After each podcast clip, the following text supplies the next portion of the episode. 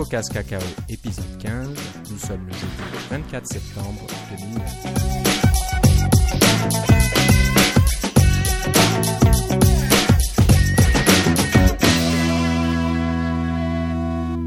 Bonjour et bienvenue à tous dans ce nouvel épisode de CocoCast Cacao.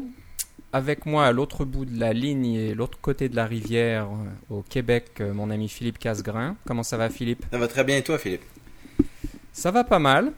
Euh, on enregistre un petit peu tard ce soir, quelques petits soucis de logistique, mais euh, pas de problème, vous aurez ça en temps et en heure, euh, probablement dans la journée demain, si, si j'ai un peu de temps, si mon travail me laisse un peu de temps pour monter tout ça. Ah tu vas faire ça pendant que moi je vais m'en aller en avion là c'est ça? Voilà, petit vénard. Donc, Philippe se, se prépare à assister à la conférence C4, troisième édition. Non non quatrième édition Oh, c'est la quatrième édition? Bien sûr c'est parce que c'est un oublie pas c'est une c'est un array en C alors euh, ça commence à Oh, zéro. D'accord. c'est un peu geek tout ça, mais. Bien sûr. C'est pour ça qu'on ok, aime ça. donc- Ok, je, pensais que c'était la, la troisième édition, j'avais cru voir les vidéos. Alors les vidéos qui sont disponibles, on voulait en parler à, à nos auditeurs, il y a les vidéos de l'édition précédente qui sont disponibles en ligne. Oui euh, en fait les deux peut-être les trois éditions précédentes vont être disponibles aussi mais Hmm, euh, définitivement les deux dernières éditions donc l'édition 1 et 2 D'accord. Donc euh, voilà, quand on vous donnera le, le lien sur le dans, le- dans les notes de l'émission. Oui, je vais donner un conseil à nos euh, auditeurs. Si vous allez sur le site de Vimeo, parce que c'est tout sur Vimeo, euh, vous allez les voir en flash. Si vous voulez les télécharger en QuickTime pour pouvoir les regarder sur votre ordinateur à votre loisir, vous avez qu'à faire un petit compte sur Vimeo. Euh, ça coûte rien. Puis là, ça vous permet de télécharger le, le, le vidéo en format source, qui est du format QuickTime euh, H264, de beaucoup meilleure qualité. Certainement. Donc, euh, bon, malheureusement, c'est tout en anglais. C'est aux États-Unis, donc pas mal d'intervenants américains. Mhm. Euh, je sais pas si, c'est vraiment très international. Oui, hein. il y a des Européens. euh, Nord-américains. Il y a quand même des Européens, des peut-être d'Angleterre qui viennent, Oui. des choses comme ça. Oui, euh, d'A- d'Angleterre, il y a Marco Karpinen qui vient de Finlande, si je ne m'abuse aussi. Euh. Donc, euh, des développeurs que vous reconnaîtrez par leurs applications. euh, je vous en reparlerai un peu plus tard. Voilà, c'est pas n'importe qui. Donc, on va pas trop en parler aujourd'hui. Tu nous feras un petit compte rendu quand tu reviendras. Alors, il faut savoir que tu vas faire quand même une petite présentation de 5 minutes qui s'appelle un Blitz Talk. Oui. Et que tu as, pu répéter une fois euh, à notre réunion CocoCast. Une fois, pardon, oui, c'est ça. Cocoheads à, à Ottawa. Donc, euh, bah, c'est pas évident hein, de, de faire une présentation seulement en 5 minutes. Oui. C'est euh, un concept euh, qui est emprunté d'O'Reilly d'ailleurs. Ça s'appelle les euh, O'Reilly Ignite, où c'est juste des, des petites présentations comme ça. C'est un peu comme si on si vous aviez un repas avec juste des entrées. Alors, euh, c'est délicieux, mais il faut pas faire ça tout le temps. Voilà, faut pas en abuser, Ouais, faut pas ça. que ça traîne. Alors le- justement l'horaire est sorti aujourd'hui, l'horaire tentatif là. et puis ce qui va probablement arriver c'est qu'il va y avoir deux blitz talks de 5 minutes entre chaque euh, présentation euh, complète euh, qui dure environ 50 minutes. Donc ça va être ça va être assez audacieux. J'ai hâte de voir ça- comment ça va fonctionner. Mais on est une dizaine à faire des présentations blitz talk. Ouais, c'est pas mal. Et puis j'ai regardé, hein, il y a pas mal de sujets très intéressants. Il y a beaucoup de choses. Donc c'est pas uniquement du développement Cocoa, c'est pas uniquement du, de l'Apple, Non, c'est mais ça. c'est quand même orienté développeur indépendant. Donc ça passe de la, la qualité du code, euh, des choses comme ça, Ouais, le marketing. d'application, Ouais. jusqu'au marketing et comment vendre son application, comment démarrer son business indépendant, ces choses-là. Donc euh, très intéressant pour ceux qui, qui pensent aller dans, ce, dans cette direction-là. Ça dure trois jours, c'est ça? Oui, c'est ça. Ben en fait, ça de vendredi soir à dimanche soir, donc deux jours en fait. D'accord. De, de- de grosses journées. Oui, c'est ça. Mais, 48 euh, voilà. heures. C'est pas trop cher par rapport, bah, par rapport à une conférence comme la WWDC, mais c'est pas non plus le, le même objectif. Non, c'est très très très très intéressant et on revient avec beaucoup de bonnes idées et je pense beaucoup de contacts. Oui, c'est, Parce c'est, que- il y a beaucoup de ça. Puis en fait, si jamais il y a de nos auditeurs qui, euh, qui y vont, là, que j'aurais pas su, qui me l'auraient pas dit, là, ça va me faire plaisir de vous rencontrer là-bas. Mais euh, j'ai, j'ai regardé une petite liste et j'ai pas vu personne que je pense qui vient de, de notre euh, de nos régions francophones. Mais enfin, Voilà, si vous bon, y allez on et sait que vous jamais. l'avez pas dit, ben Voilà. Ouais. at Philippe C sur Twitter. C'est ça. Euh, Oui. Vous en, faites partie. J'imagine il y a l'internet là-bas. Oui, c'est ça. Puis en fait, si vous voulez suivre qu'est-ce qui se passe pendant la fin de semaine, euh, vous avez qu'à suivre euh, C4 sur Twitter. Ouais. Je vais le rajouter. Euh, Mais je attention. vais le rajouter dès la fin de l'enregistrement pour pas l'oublier. Oui, c'est ça. En fin de semaine, il va y avoir beaucoup de trafic sur euh, C4 et Twitter. Puis en fait, il y a des ingénieurs de Twitter qui viennent à la conférence.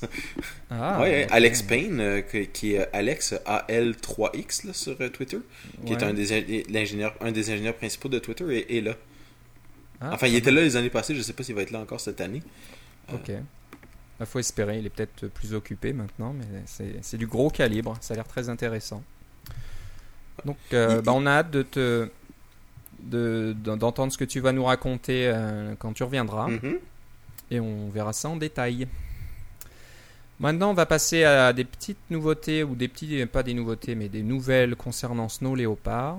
Donc, euh, on en a déjà parlé la dernière fois, c'est sorti il n'y a pas très longtemps. Il s'avère que la- l'adoption de Snow Leopard est plutôt fulgurante. Donc, la compagnie Omni Group a publié des statistiques. Euh, il faut savoir qu'Omni Group euh, développe et distribue de nombreuses applications comme euh, OmniFocus, euh, Omni Outliner, Omni- que vous connaissez pas. Omni Outliner, etc. Omni très bonnes applications. Et ils ont quand même une assez grosse euh, base d'utilisateurs. Et euh, ben, ils sont gentils d'avoir fait part euh, de leurs statistiques d'utilisation. Ça, ça fait longtemps Euh, qu'ils font ça, en fait. euh, qu'ils mettent ça disponible sur leur site web, oui. Donc voilà, sur leur site, euh, alors, ce qu'il faut voir, je vais y aller tout de suite pendant que je, vous- je vous parle. C'est update.omnigroup.com. Voilà, donc euh, bah, on peut voir qu'à la sortie même de Snow Leopard, il y a eu une conversion euh, fulgurante. Quoi. De, Ouais. de rien à au moins 50% de, de, de passage à Snow Leopard, à partir de Léopard, je pense. Ouais. Mais vous regardez la, vous regardez la, le graphique. D'abord, euh, il y a, il y a du 10.4, du 10.5 et du 10.6 sur le graphique.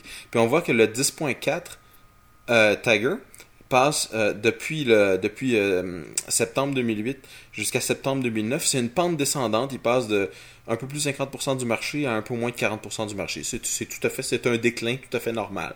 On regarde Léopard, qui a un déclin, à, qui, a- pardon, qui augmente depuis sa date de sortie un peu plus rapidement quand même pour se rendre jusqu'à 60% de part de marché, mais c'est l'équivalent. Et puis, le 28 euh, août dernier, Snow Leopard arrive sur le marché et monte en flèche et passé de, moins de 2% de, marché à euh, plus que, plus que 20% en, en un mois.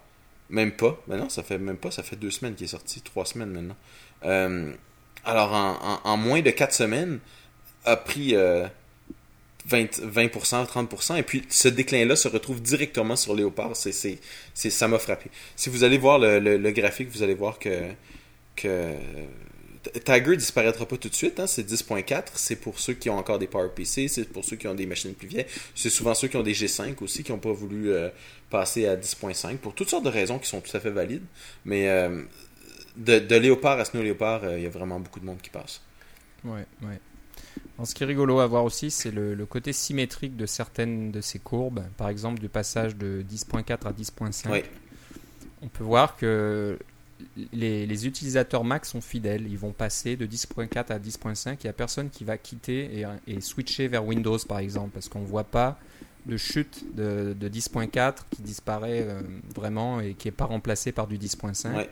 Là, c'est quasiment symétrique. Chaque personne qui va laisser tomber 10.4 passe à 10.5 et ne passe pas à Windows euh, Vista ou Windows 7. Oui, ou ben, le graphique revient seulement un an en arrière, alors on n'a pas les statistiques pour Vista, mais j'ai bien hâte de voir euh, dans, euh, disons, pour les 3 ou 4 prochains mois de ce graphique-là, parce que Windows 7 est supposé sortir euh, quelque part au mois d'octobre, là, hein, vers le 22-23 octobre, et puis voir si dans les mois suivants, s'il y a une variation sur ces tendances-là, est-ce que Snow Leopard va ralentir un peu, est-ce que Leopard va pas tomber aussi vite, est-ce que Tiger va tomber plus vite, on, va voir s'il y a un effet.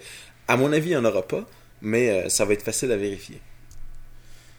Bah, personnellement, je pense pas. J'ai mis la main sur la version RTM de Windows 7 et j'ai installé une partition Bootcamp sur mon Mac pour la première fois pour voir ce que ça donne. Et voilà. Donc une fois que c'est installé, ben bon, c'est pas très impressionnant. C'est un peu plus joli, c'est un peu plus intégré, on va dire, mais euh, Ça ressemble, ça, ça ressemble beaucoup au Mac. ça ressemble un peu plus, mais euh, plus plus euh, Candyland, on va dire. C'est c'est tout. Ouais. on dirait du bonbon acidulé un petit peu partout, à droite et à gauche. Ouais, mais ils ont quand même Mais laissé bon, tomber un peu les couleurs primaires qu'ils avaient mis en Windows XP. Je sais pas si Voilà, bah, ceux qui se souviendront, là, le, le bleu. euh, Fisher Price. Ouais, c'est ouais. ça. c'est comme ça. on dit.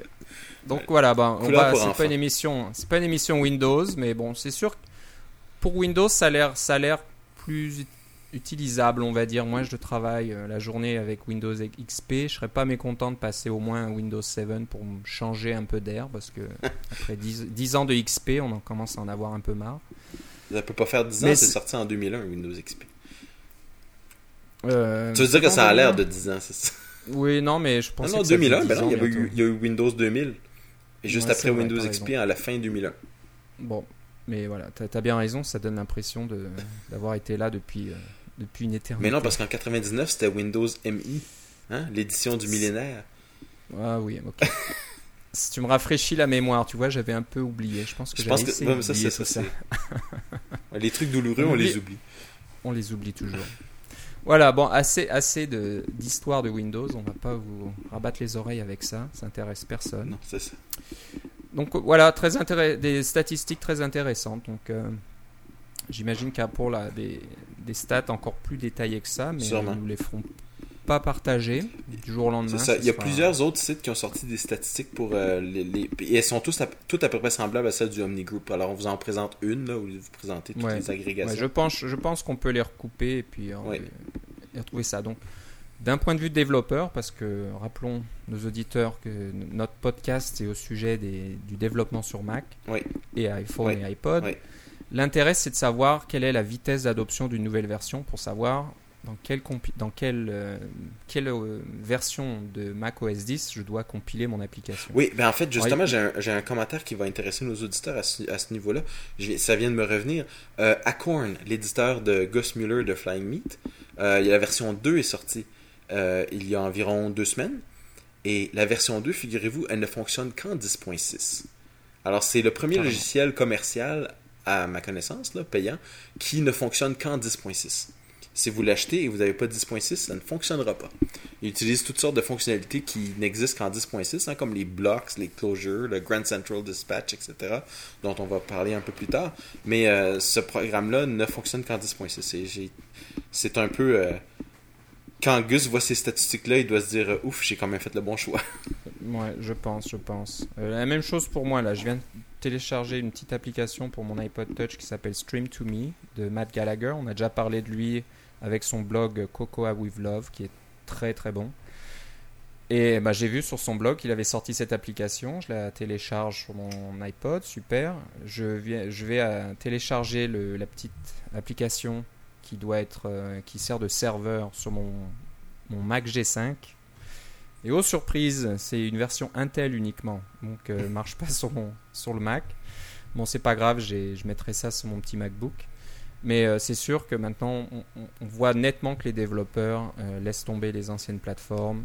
Ça- on regarde sur les statistiques d'OmniGroup, euh, PowerPC est vraiment tout petit en bas, c'est une dizaine de pourcents, et ça, ça ne va qu'en baissant. Tu veux dire des dixièmes de Doucement. pourcent, en fait, presque. Ouais, même, ouais, c'est c'est vraiment très très bas. Donc euh, bon, plus, ça va aller, plus, euh, plus euh, on, on verra disparaître euh, l'ancienne plateforme. Ça va être du Intel uniquement. C'est un peu normal. On- n'y peut rien, mais c'est bon à savoir déjà. Et puis à savoir aussi que la 10.6 est adoptée très rapidement. Donc si Ouais. vous voulez vraiment utiliser, comme dit, dit Philippe, les dernières nouveautés de Snow Leopard, je pense que vous ne prenez pas trop de risques Ouais. à, faire une application Snow Leopard, Snow Leopard uniquement. Ah, T'as raison, c'est c'est da- c'est dans le 10% le, le PowerPC dans la, dans la statistique. Voilà, j'avais cru Ouais, voir ouais, ça. ça. Donc, euh, ça, Ça veut quand même me dire. Intel 90%. Et les Ouais, ordinateurs ouais. Intel sont au plus 3 ont, ont- ont au plus 3 ans et demi d'âge. hein. Alors, euh, Mhm. c'est euh, c'est quand même impressionnant. Et au regard de ce qu'on va parler juste maintenant, je pense que la, la position d'Intel ne va que se renforcer. Ouais. LibDispatch. Donc LibDispatch, c'est une librairie. Oui, on peut appeler ça une librairie. Mhm. Oui, c'est une, librairie que, qu'a développé Apple et comment dire, qui sert à utiliser la nouvelle technologie de Snow Leopard qui s'appelle Grand, Grand Central Dispatch, Ouais. euh, GCD. Ouais. Et donc euh, c'est open source. Alors, petite surprise, on n'est pas très habitué à ça. On sait que le noyau de Mac OS 10 est open source depuis, depuis bien longtemps. Euh, je crois que QuickTime Server est open source. Ah, ça, Euh, je sais quelques pas. bricoles. Je, ouais, je crois que le serveur QuickTime, euh, juste le serveur, le côté serveur est open source si je me souviens bien, Mhm. mais pas grand chose. Apple, hein, c'est plutôt du, du- du code source fermé, on n'a pas beaucoup de nouveautés. Donc euh, bah, ça c'est bien, moi, j'applaudis, c'est toujours bon d'offrir à la communauté euh, du code comme ça de temps en temps. Surtout que LibDis- LibDispatch euh, associé à Grand Central Dispatch, c'est plutôt bien, c'est plutôt puissant. Je suis pas sûr, je sais pas quelle est la motivation d'Apple derrière ça. Est-ce qu'il espère que d'autres constructeurs euh, adoptent cette librairie et adoptent le- la même technologie Mais ça, c'est. si- De, mon expérience, euh, il y a plusieurs euh, API qui existent pour faire du, du, multi-thread. Alors, c'est sûr qu'à la base, on peut faire des, des, des, des threads en POSIX. Alors, avec les p-threads, ceux qui connaissent la, programmation. Mais ça, c'est un peu comme euh, quand on programme en assembleur. hein. On fait tout, tout, nous-mêmes, on gère tout nous-mêmes, on gère tous les sémaphores, on gère, gère tous les signaux, on gère tous les threads pour qu'ils puissent euh, se, parler entre eux et puis partager de la mémoire, des choses comme ça. Là. Euh, ça, c'est aussi compliqué que de faire de l'assembleur au lieu de faire du C ou du C++ ou du Objective-C. Ce que LibDispatch fait, c'est qu'il permet de, de contrôler pour vous euh, euh, toute la façon dont ces threads-là vont se parler entre eux et vont surtout vont être euh, cédulés. Donc, si vous avez des opérations qui doivent être faites une après l'autre ou dans un ordre quelconque ou des choses comme ça, à un niveau plus élevé, on peut utiliser NS Operation quand on est dans, en Coco. Euh, et puis NS Operation, c'est simplement, on, voici une, fonction ou, un objet qui a des méthodes, euh, va faire ton travail, on le lance de l'autre côté de la clôture et il revient quand il est terminé. On, se fout un peu de quel ordre ça revient, etc. C'est, une, c'est comme de faire des threads ou des NS threads, mais de façon beaucoup plus euh, facile. C'est, L'API est à un niveau plus élevé. De la même façon, LibDispatch permet de faire des threads de façon plus simple pour, pour, le, pour le programmeur. Quand on couple LibDispatch, qui est la technologie à la base de Grand Central Dispatch, hein, Grand Central Dispatch, c'est l'implémentation de Apple de LibDispatch. Cette partie-là n'est pas open source, c'est vraiment juste la librairie de base qui est open source. Euh, quand on programme en 10.6, on peut faire ce qui s'appelle des blocs euh, ou des closures dans d'autres langages. On en parlera dans un autre podcast, mais de, combiner ce qui permet aux blocs de fonctionner correctement, c'est la, la technologie LibDispatch qui est en arrière. Donc, euh, euh, LibDispatch n'a pas besoin des blocs, mais les blocs ont besoin de LibDispatch. Euh, c'est une, un API euh, beaucoup plus simple. Et en fait, euh, Acorn contient un paquet de trucs comme ça, de blocs. Et puis, si vous commencez à programmer avec les blocs, vous allez avoir de la difficulté à vous en passer, je pense, parce que ça vous ça facilite énormément la- les tâches pour faire toutes sortes de trucs asynchrones, pour faire toutes sortes de trucs, des calculs qui sont un peu plus longs, euh, pour pouvoir vraiment profiter de tous vos processeurs dans votre ordinateur, c'est vraiment bien.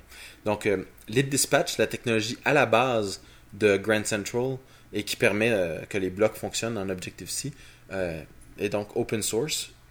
Ça se compare avec les ceux qui connaissent le multithread en OpenMP, qui est au niveau du langage C++, des threading building blocks de, de Intel, qui sont toutes des librairies en C++ qui permettent de, ou en C même dans le cas de OpenMP, euh, qui permettent de, faire du, multiprocesseur, du multithread. Par exemple, quand on a une boucle for qui va de 1 à 100, bien avec OpenMP, on peut faire que si on a 4 processeurs, OpenMP va automatiquement euh, vous permettre de faire de 1 à 25 sur chacun des processeurs.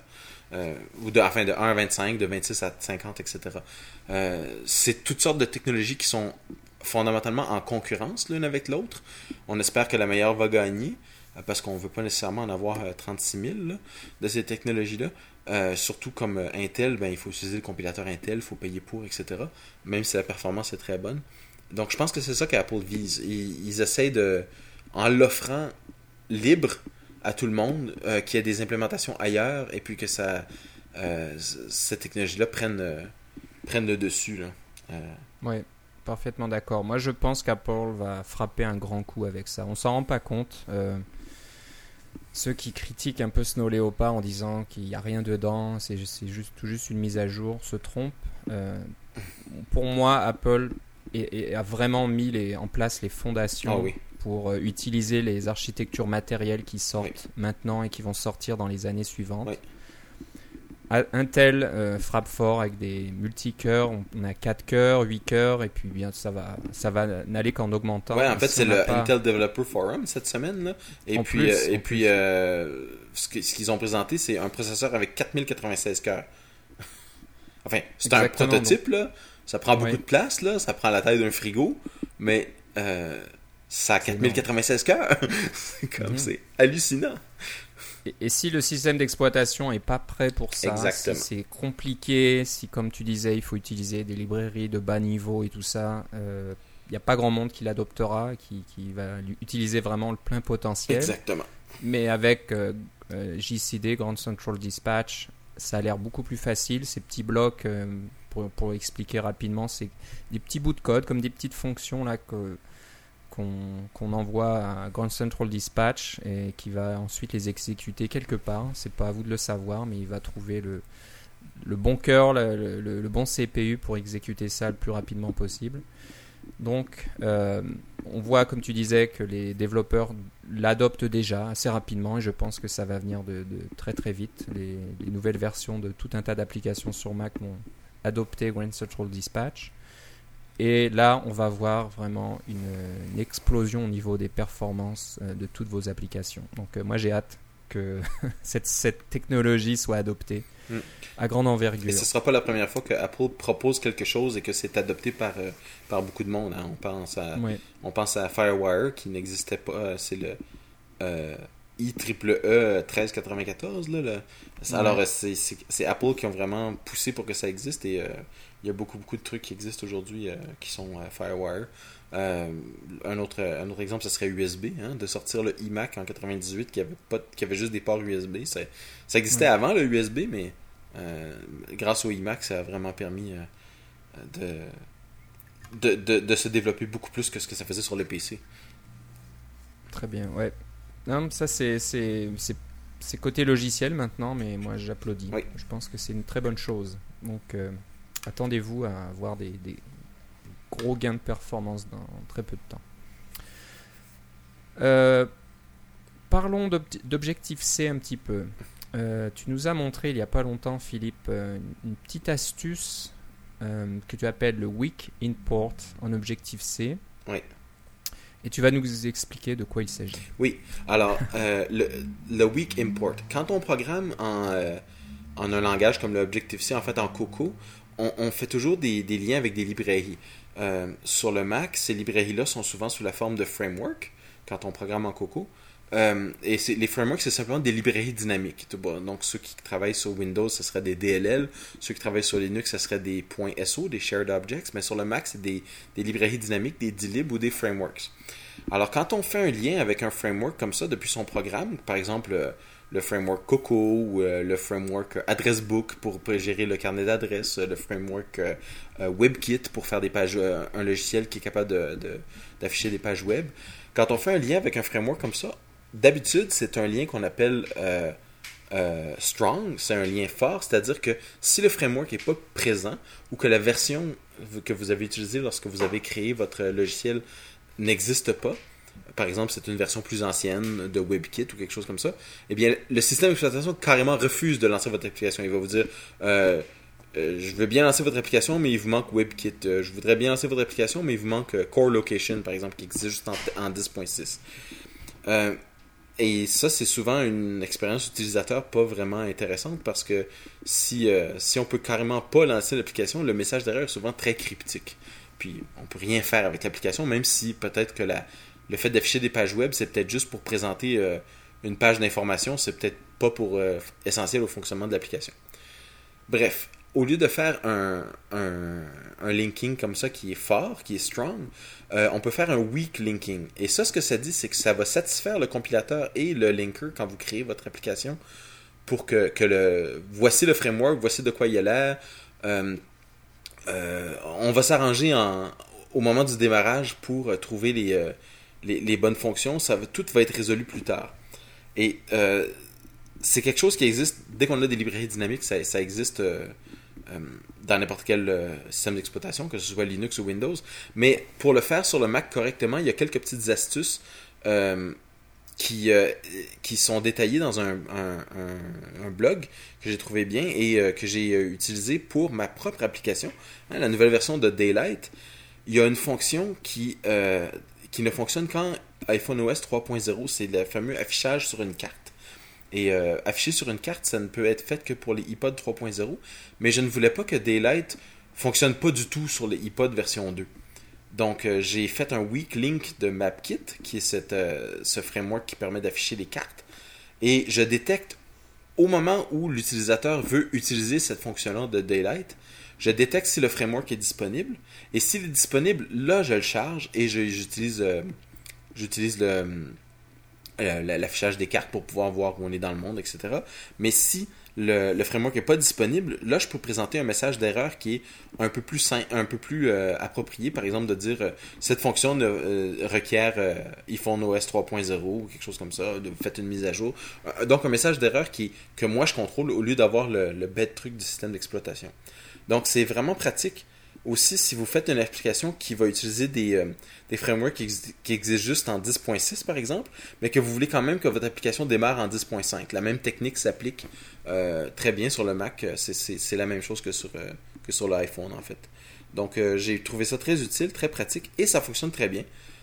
Je l'avais jamais fait avant, donc c'est pour ça que je voulais en parler un peu.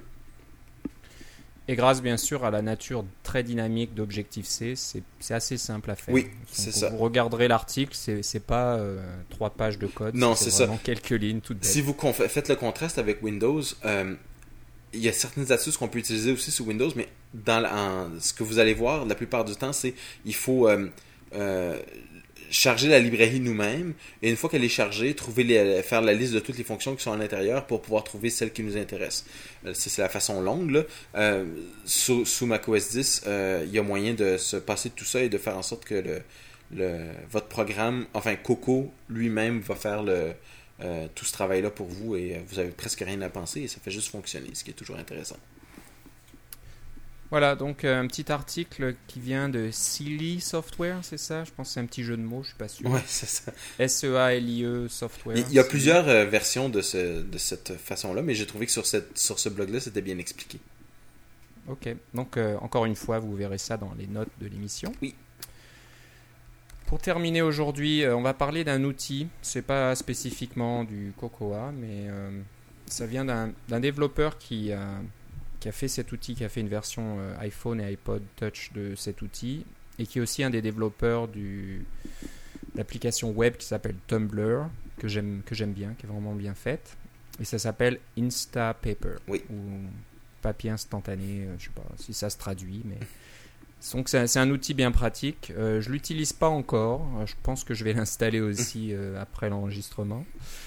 Et euh, Philippe, je pense que toi tu l'aimes bien. Oui. Donc tu vas nous dire de quoi il s'agit aussi. Alors, Instapaper, c'est un service web euh, qui va faire, euh, au lieu d'avoir un signet de, de page, de garder ça sur votre, dans votre Safari pour pouvoir y revenir plus tard, c'est un service web qui vous permet de faire des signets comme ça de, de pages qui vous intéressent pour pouvoir les lire plus tard.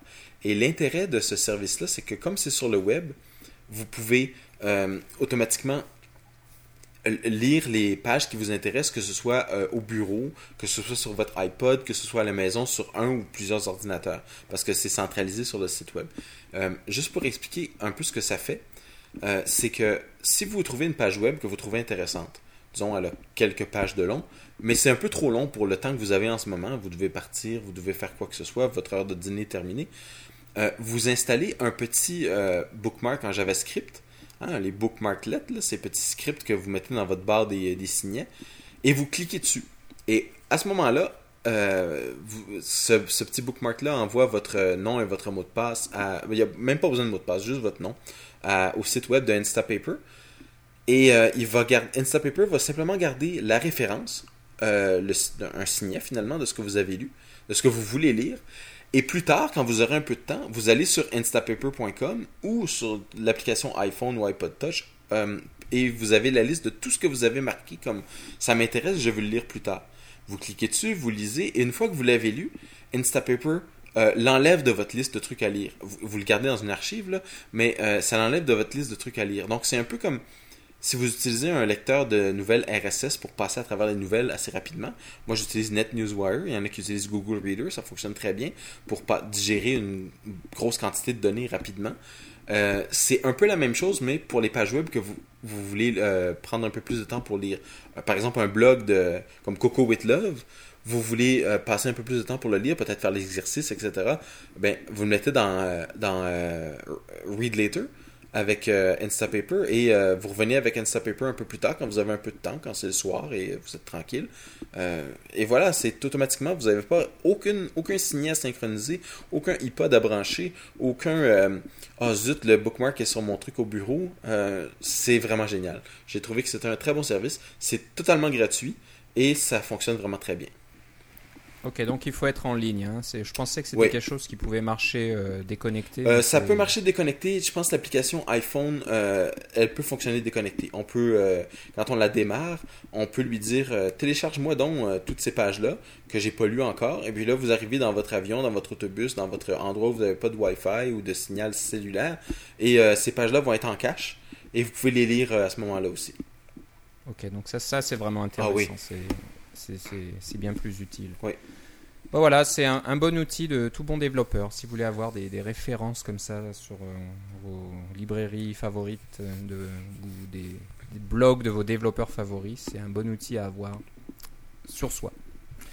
Euh, on va finir avec euh, juste une petite note par rapport à l'émission précédente. Si vous vous souvenez, je râlais un petit peu euh, au sujet de la documentation d'Excode. Bien sûr, n'ayant fait aucune recherche et n'ayant pas trop cherché moi-même ou gratté un peu le, le, sujet pour trouver la solution, je n'avais pas trouvé une façon facile de passer de la fenêtre d'édition Xcode à la documentation juste par un petit raccourci clavier. Bah, il se trouve qu'il y en a un, bien sûr, et euh, c'est un raccourci qui marche pour toute application multi-fenêtre euh, sur le Mac.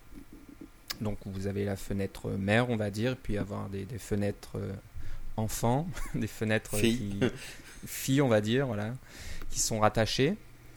Et ben, si vous faites commande accent grave, donc en anglais c'est le backtick, c'est la- le petit accent grave qui se trouve en dessous de le- la touche é- échappe en haut à gauche. Et ben vous, pa- vous pouvez passer comme ça de- d'une fenêtre mère à une fenêtre fille et ça marche impec. Sur un clavier euh, Voilà. US, on s'entend là. Clavier US, euh, aucune idée d'où ça se trouve sur un clavier français, mais on vous le trouverez, un petit accent grave. Et puis dans Xcode, vous pouvez configurer ce genre de truc-là aussi. hein. Et en plus, vous pouvez le changer. Donc, ouais, ça m'apprendra de, de parler euh, sans avoir fait de recherche. Donc, euh, bah, je vous remercie les, au- les auditeurs qui m'ont envoyé leur, euh, leur solution. Il y en a plusieurs, hein, c'est ça qui est rigolo. Il y a, d'autres façons de le faire aussi, ou d'autres techniques. Euh, certains utilisent Spaces, par exemple, mettent la documentation dans un espace à part, et puis, euh, avec un petit raccourci clavier, passe euh, D'un espace à cet l'autre. espace. Donc ça c'est une façon de faire. Si je l'utilise pas trop Spacy, je devrais peut-être, mais c'est une utilisation, une, une façon d'organiser votre plan de travail. Donc euh, voilà, chaque développeur a son style. Voilà, je voulais, je voulais finir avec ça. Euh, bah, comme on le disait au début de l'émission, Philippe, tu pars à C4. Donc si on veut te suivre euh, sur place et savoir ce que tu fais, on te suit sur Twitter. Oui, j'aurais peut-être pas Avec- beaucoup de temps de mettre des trucs sur Twitter, mais si vous suivez C4 sur Twitter, vous allez avoir euh, toute la, tous les commentaires euh, et euh, Voilà, ça, peut être, ça peut être intéressant de voir ça à distance. Euh, surtout quand il y a quelque chose de bizarre qui se passe, comme je me rappelle, il y a, il y a deux ans, il y avait un, un panel le soir, une discussion euh, à plusieurs personnes, et ça avait vraiment pris un tournant bizarre à un moment donné parce que il y avait une des questions qui avait été posée par le, par le, le- le maître de cérémonie un peu, là, qui disait euh, Ah oui, euh, en fait, euh, je connais pas personne qui est noir qui a un Macintosh. Et puis là, tout le monde a essayé de se regarder, c'est quoi cette question-là? Bah ça avait vraiment. Ça, ça avait aucun bon sens comme question. Puis lui, tout ce qu'il voulait, c'était mettre le. Un peu euh, brasser de la faux un peu, là, finalement, Ouais, pour ouais. voir qu'est-ce qui allait se passer. Puis c'était pas la bonne question. Puis là, ceux qui suivaient Twitter à distance qui suivaient C4, il, y avait l'impression qu'il y avait quelque chose de vraiment bizarre qui se passait parce que tous les commentaires étaient échangés. Euh, et qu'est-ce que c'est que ce truc-là, qu'est-ce qu'il va nous raconter, etc. C'était de voir une, tempête, mais à distance. C'est comme quand on regarde la météo, puis qu'il y a un ouragan, puis il y a le, le, journaliste qui est dans l'ouragan. Oui, ils vendent beaucoup ici, puis ils venaient pas. Ben, c'était un peu comme ça. Alors. Voilà, une, une, autre technique aussi, c'est de suivre le. Alors, je sais pas comment on dirait ça en français, mais le, le dièse C4. Donc, euh, dans Twitter, pour ceux qui connaissent, vous pouvez aussi utiliser les, les sujets qui sont discutés grâce à ces petits tags. Oui, c'est les hashtags, là les hashtags, donc euh, les, personnes qui seront sur euh, AC4 ou qui vont commenter au sujet de C4 vont essayer d'utiliser ce petit hashtag et d'un seul coup avec votre client en Twitter favori, vous pouvez voir tout ce qui se passe. Oui, quoique je dirais que ça c'est un peu moins fiable parce que c'est pas tout le monde qui va vouloir le mettre. C'est un peu moins fiable, donc vous risquez. Mais c'est parce que ce que l'organisateur de C4 a fait, c'est qu'il a créé euh, un, un réflecteur. C'est-à-dire que euh, nous, les, personnes qui vont à C4, si on envoie un message direct à C4 avec D hein, dans Twitter, DC4, il va être redirigé automatiquement à tout le monde qui suit C4. Alors, c'est, euh, il a activé ça pour la fin de semaine, parce que c'est sûr que les gens de Twitter veulent pas que tout le monde fasse ça tout le temps, là, parce que ça ferait. Il y aurait plus de réseau, là. Mais euh, c'est comme il y a des développeurs de Twitter qui viennent qui viennent à, C4, c'est possible. Donc c'est pour ça, si vous suivez C4, vous allez avoir euh, la vaste majorité de tout ce qui se passe. Excellent. Euh, moi j'aurais certainement moins de choses à dire, mais vous pouvez toujours me suivre à Philippe Guitare et aller sur notre blog aussi, euh, cococast.com, ou alors nous écrire à cacaocast.gmail.com si vous avez des questions, des, idées, des, sujets que vous voulez entendre dans nos prochaines émissions, n'hésitez pas. Philippe, on te souhaite une bonne fin de semaine. Merci. Et on se reparle bientôt. Oui, parfait.